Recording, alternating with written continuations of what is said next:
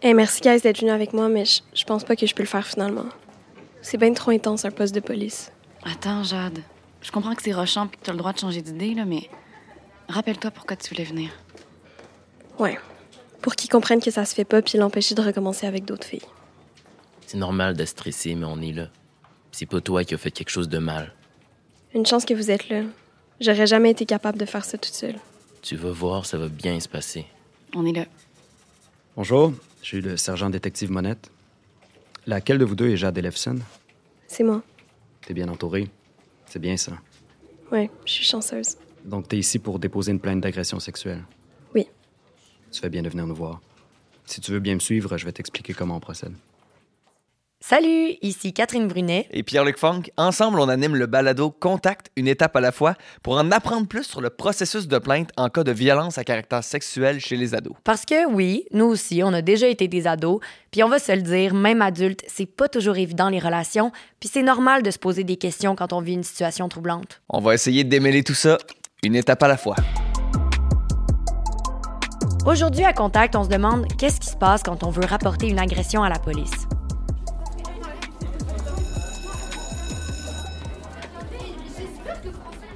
Ben, selon moi, les personnes qui se font agresser sexuellement, ils ont peur de dénoncer parce qu'ils ont peur, en fait, que quand ils dénoncent, ça aboutisse à rien. Ça peut être parfois difficile d'en parler. Puis, euh, quand, mettons, tu fais une plainte, il faudra que tu le racontes, que tu l'écrives. Si la victime ne veut pas dénoncer à la police, elle a le choix de ne pas le faire.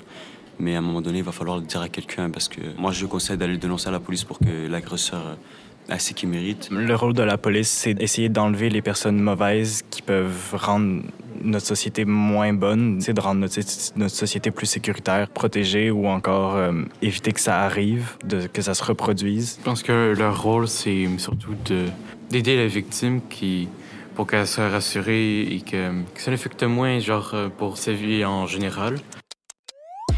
Comme on a beaucoup de questions, on a donc invité deux personnes qui ont beaucoup de réponses. On est avec l'avocate Annie Barbeau du directeur des poursuites criminelles et pénales et l'enquêteur Patrick Godin du service de police de la ville de Montréal.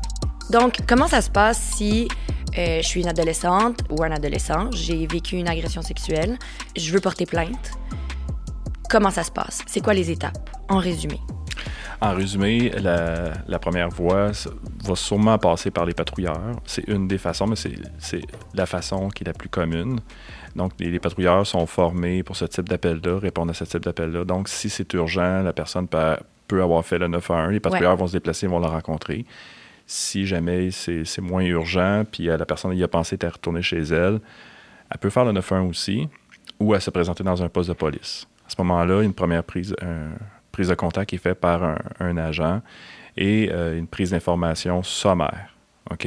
Donc, on veut savoir de quoi on parle. On va créer le dossier. On va créer le dossier. OK? On, de quoi on parle? On va parler évidemment d'une agression sexuelle. Ça s'est passé où, quand? On va établir qui était présent, c'est qui la personne euh, suspecte? Mm -hmm. Donc, c'est vraiment ça qu'on établit au début.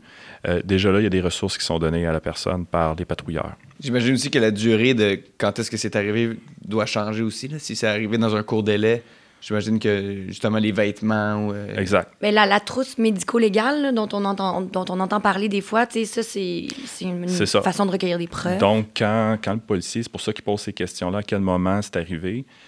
Très bonne question. Merci. C'est écrit sur mon papier. euh, donc, c'est pour justement ces questions-là là, qui sont vraiment répondues au tout début du processus parce que, euh, bon, la trousse médico-légale, euh, il y a des centres désignés euh, partout au Québec. Donc, ce sont des hôpitaux spécialisés. Dans la question du délai, euh, ce que la littérature scientifique dit, là, sont bon, les gens du laboratoire. Euh, quand on va parler d'ADN, donc de preuves d'ADN, c'est environ cinq jours. OK. OK. okay? Euh, même si la personne a pris sa douche, euh, même, bon, il peut avoir des pièces vestimentaires ou c'est sur, sur des pièces vestimentaires ou, ou, un lieu, ça peut, on peut récupérer des éléments dans le de lieu preuve même. ou dans le lieu même ah ouais. où c'est arrivé. On peut récupérer des éléments euh, au niveau de l'ADN qui remontent à beaucoup plus que cinq jours, mais sur la personne elle-même, c'est cinq jours. Cinq jours. Donc, est-ce qu'on est mieux d'aller le, le plus rapidement possible dans un hôpital avant même peut-être de faire une plainte? Bien, ça peut arriver que la personne, parce que peut-être son état de santé le, le nécessite, ouais, qu'elle le voit requiert, un médecin, le requiert, qu'elle voit un médecin. Donc, euh, il est possible que la voie justement de la plainte commence à l'hôpital. Ouais. La personne va se présenter pour. Ouais, des dans les deux chemins, le policier peut t'amener à aller à l'hôpital par la Exactement. suite, ou le- à l'hôpital, on peut Oui, te dire d'aller voir un, un policier pour Fait la suite. c'est- du cas par cas, là. C'est pas une formule unique, là. Fait que, euh, il y a des patrouilleurs qui se déplacent à l'hôpital rencontrer la victime qui, qui s'est présentée Mhm. par elle-même. Ouais. Donc, il y a une première prise de contact qui est là, dont je, je parlais du rapport d'événement, les grandes lignes de l'histoire. Et là, le- la trousse est déjà enclenchée, si on OK. veut. Puis si, par exemple, bon, on n'est pas allé, euh, on on n'est pas allé chercher cette euh, trousse médico-légale, on n'est pas allé à l'hôpital, euh, est-ce qu'il y a moyen quand même d'avoir, de recueillir des preuves, tu sais, est-ce que parce que j'ai l'impression qu'il y a des gens qui doivent se dire, ben là, je suis pas allé faire la trousse, je suis pas allé à l'hôpital. Oui, il faut pas dire que c'est parce que ça fait cinq jours que l'événement est arrivé que ça vaut pas la peine d'aller faire une plainte. Là, tu sais. je, je pense aussi que on, parle quand même d'un cas en particulier. Là, tu sais. un, un témoignage peut être aussi une preuve euh, valide. Là, tu sais. je veux dire, euh, 30 ans après, tu peux aussi faire une plainte si tu as été victime d'agression sexuelle. C'est ça, tout à fait. Donc, le, le témoignage de la victime, de la plaignante, ça peut être suffisant pour qu'on porte des accusations. C'est souvent le cas en matière d'agression Ouais, sexuelle. exact. Souvent, C'est on mieux rien si on a des preuves, mais sinon, euh, le témoignage fait, fait l'affaire. Et- Effectivement, ça va, c'est du cas par cas, évidemment, que nous, on doit analyser. Ça peut être du cas par cas, mais C'est du cas euh, par cas. souvent, quand le dossier a été créé, il est donné à un enquêteur. C'est ça. L'enquêteur prend le dossier. C'est ça. Et là, il y a une priorité qui est accordée en fonction, bon, est-ce qu'il y a des preuves à récupérer, est-ce que la victime est en danger, etc. Par la suite, il y a un rendez-vous qui est donné à la victime si ça n'a pas déjà été fait sur le moment parce qu'il y avait une situation à, à démêler urgente. Euh, et là, on rencontre la victime, il y a un rendez-vous qui est donné. Donc, c'est une rencontre à nos bureaux. On a des salles spéciales, donc des, des salles filmées. La personne peut être accompagnée euh, d'une d'une, euh, une personne de confiance, une intervenante sociale, Une amie, un ami. oui, Un proche. Un proche.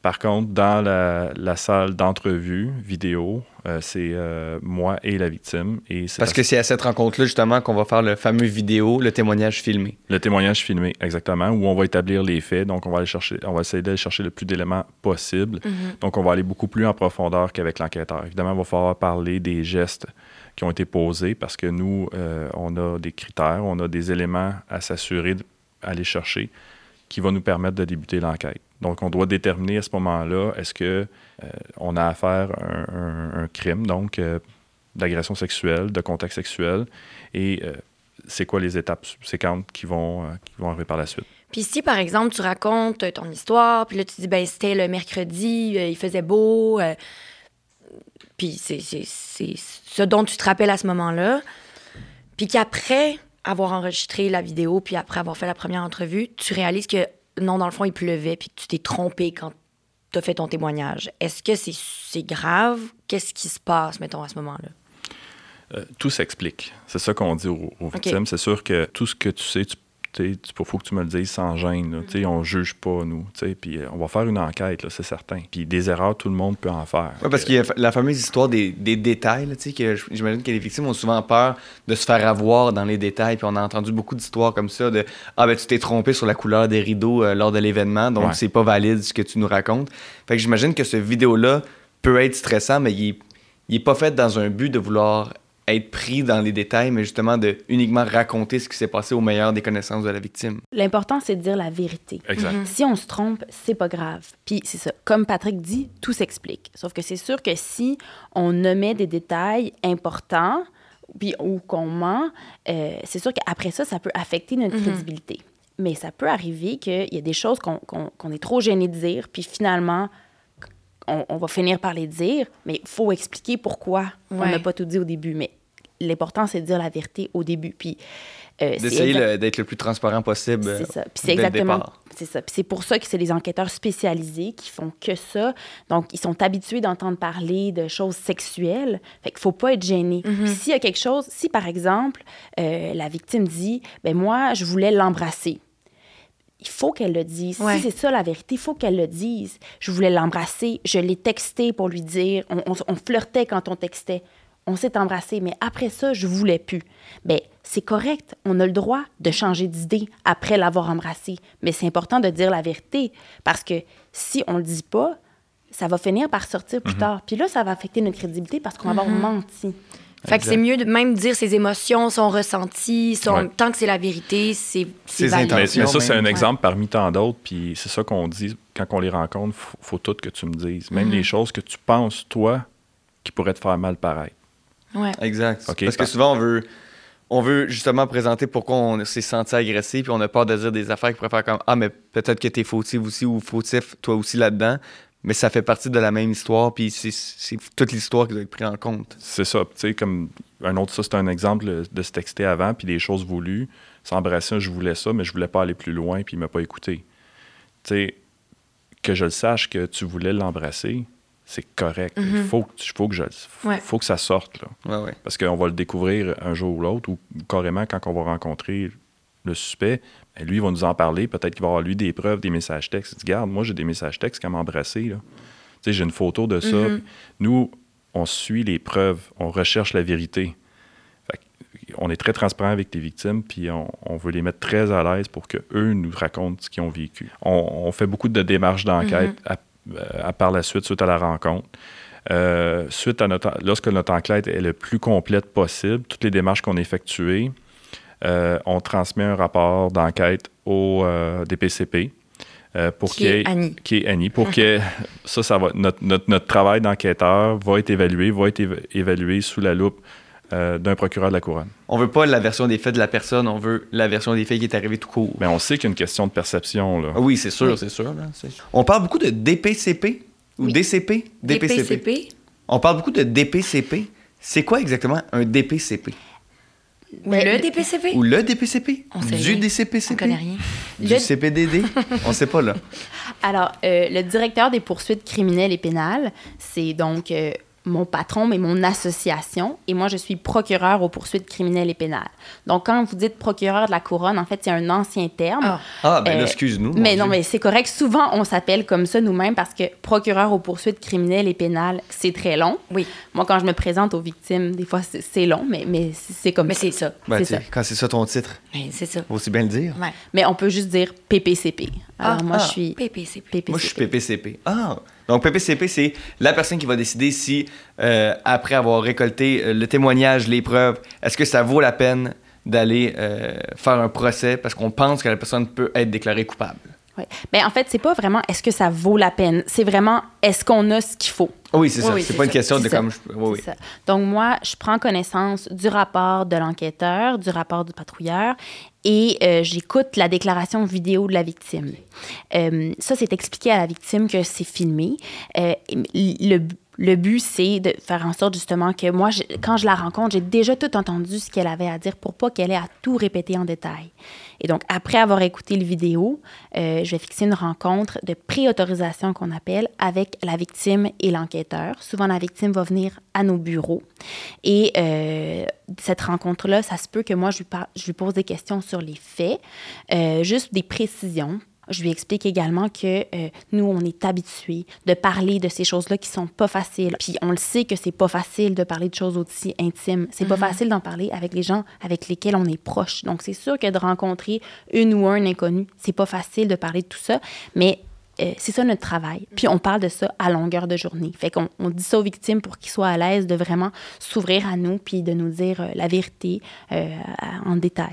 Et je vais aussi lui expliquer c'est quoi le processus judiciaire, quelles sont les, différentes avenues possibles pour qu'elle sache dans quoi elle s'embarque. Et, moi, je vais décider s'il y a des accusations qui sont portées ou non après cette rencontre-là. Mais avant de décider ça, faut d'abord qu'elle aussi, elle me dise qu'elle, elle est prête à euh, aller jusqu'au bout. Et moi, je dois évaluer deux choses. Euh, je dois regarder est-ce que je suis moralement convaincue qu'un crime a été commis et est-ce que je suis raisonnablement convaincue de pouvoir en faire la preuve hors de tout doute raisonnable? Si donc je décide de porter des accusations, euh, l'accusé euh, va être arrêté, il va avoir des conditions souvent de ne pas entrer en contact avec la victime, il va avoir plusieurs étapes devant euh, à la cour et ça peut résulter en un procès ou aussi au lieu d'un procès sinon il peut plaider coupable. Puis j'ai une question aussi. Si jamais j'habite avec mon agresseur, qu'est-ce qui arrive justement à ce moment-là, vu qu'on est sous le même toit? C'est quoi les, les, les- la différence? Ben, je dirais qu'en matière jeunesse, là, si ça arrive dans un cas comme ça, c'est souvent parce que euh, ils vont être frères et sœurs et tout ça. À ce moment-là, la DPJ euh, va souvent être impliquée. C'est là qu'on va en- en- enclencher une entente multisectorielle. La DPJ, l'enquêteur et le procureur, on va discuter, puis on va essayer de voir est-ce que euh, la victime est en sécurité. OK.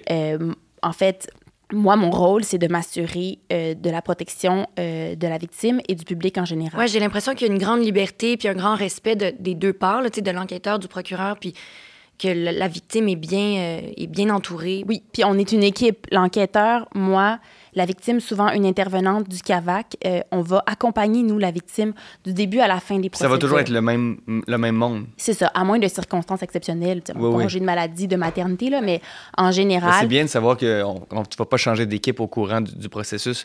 Les personnes avec qui tu as raconté ton histoire, qui ont été présentes le long de ton processus, c'est ton équipe qui te suit jusqu'à la fin. C'est ça. Puis nous, tu sais, quand on rencontre la victime, d'abord, je dis que je rencontre la victime, avec, mais c'est avec l'enquêteur que je rencontre la victime, à chaque fois. OK. Euh, et euh, quand, quand on rencontre la victime au début, on lui dit c'est nous qui allons porter, c'est moi qui va porter les accusations. Toi, c'est super important ce que tu ressens, puis c'est, on veut que tu nous le transmettes, mais c'est pas toi qui portes le poids de la plainte sur tes épaules. À partir du moment où je porte des accusations, c'est moi qui dois prouver au juge ce qui est arrivé. C'est pas toi. Ouais, ouais. Toi, tout ce qu'on te demande, c'est de venir dire la vérité. Quand on euh, porte plainte à la police, on va à la police, on raconte son histoire, on enregistre la vidéo, puis finalement, on change d'idée. On veut plus, on veut plus passer à travers le processus. Euh, qu- Qu'est-ce qui se passe avec le dossier? Euh, on respecte toujours le choix de la victime euh, à n'importe quelle étape.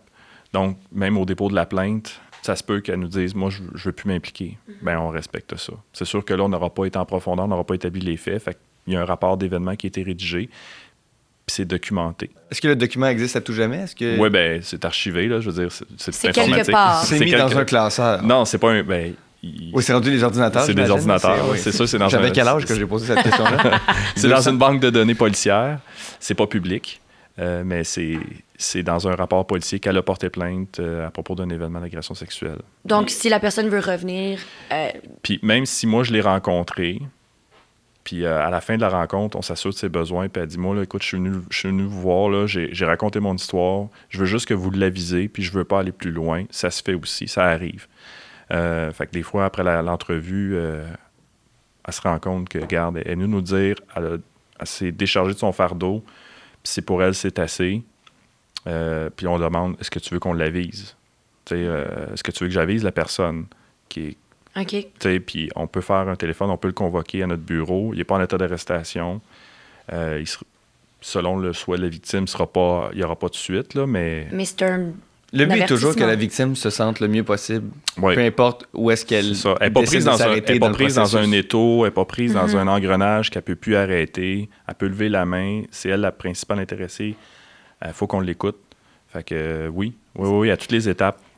Ben, à partir du moment où des accusations sont portées, euh, si la victime nous dit qu'elle ne veut plus venir témoigner à la cour, ben, à ce moment-là, on ne peut pas continuer. Et là, on ne pourra pas réaccuser, par contre, l'accusé pour le même crime. Ah, OK, très intéressant. Oui. Ah oui. Puis- mais aussi, euh, quand on rencontre la victime au départ, là, on, on lui demande pourquoi elle est là. Puis souvent, euh, ils vont nous dire, ben, euh, il m'a fait ça à moi, puis je veux qu'il comprenne que c'est pas correct, puis aussi qu'il qu'il le refasse pas à d'autres. Mhm. Et, euh, et c'est pour ça, je pense que c'est une très bonne raison aussi de, de, de, de vouloir euh, porter plainte. Je pense que c'est un, un- un milieu, puis même des, des- un processus Mhm. qu'on qu'on connaît, qu'on entend parler, mais qu'on connaît pas tant que ça. Qu'on craint un peu aussi, là. Exactement. Puis je pense que ça fait du bien d'entendre à quel point on est appuyé, à quel point on est respecté, puis à quel point on veut seulement le, le bien, dans le fond, euh, au courant de ce processus-là. Donc, merci beaucoup d'être venu nous jaser. Plaisir. Merci. Ce balado a été produit par les Centres de justice de proximité et Roméo grâce à l'appui financier de Justice Québec.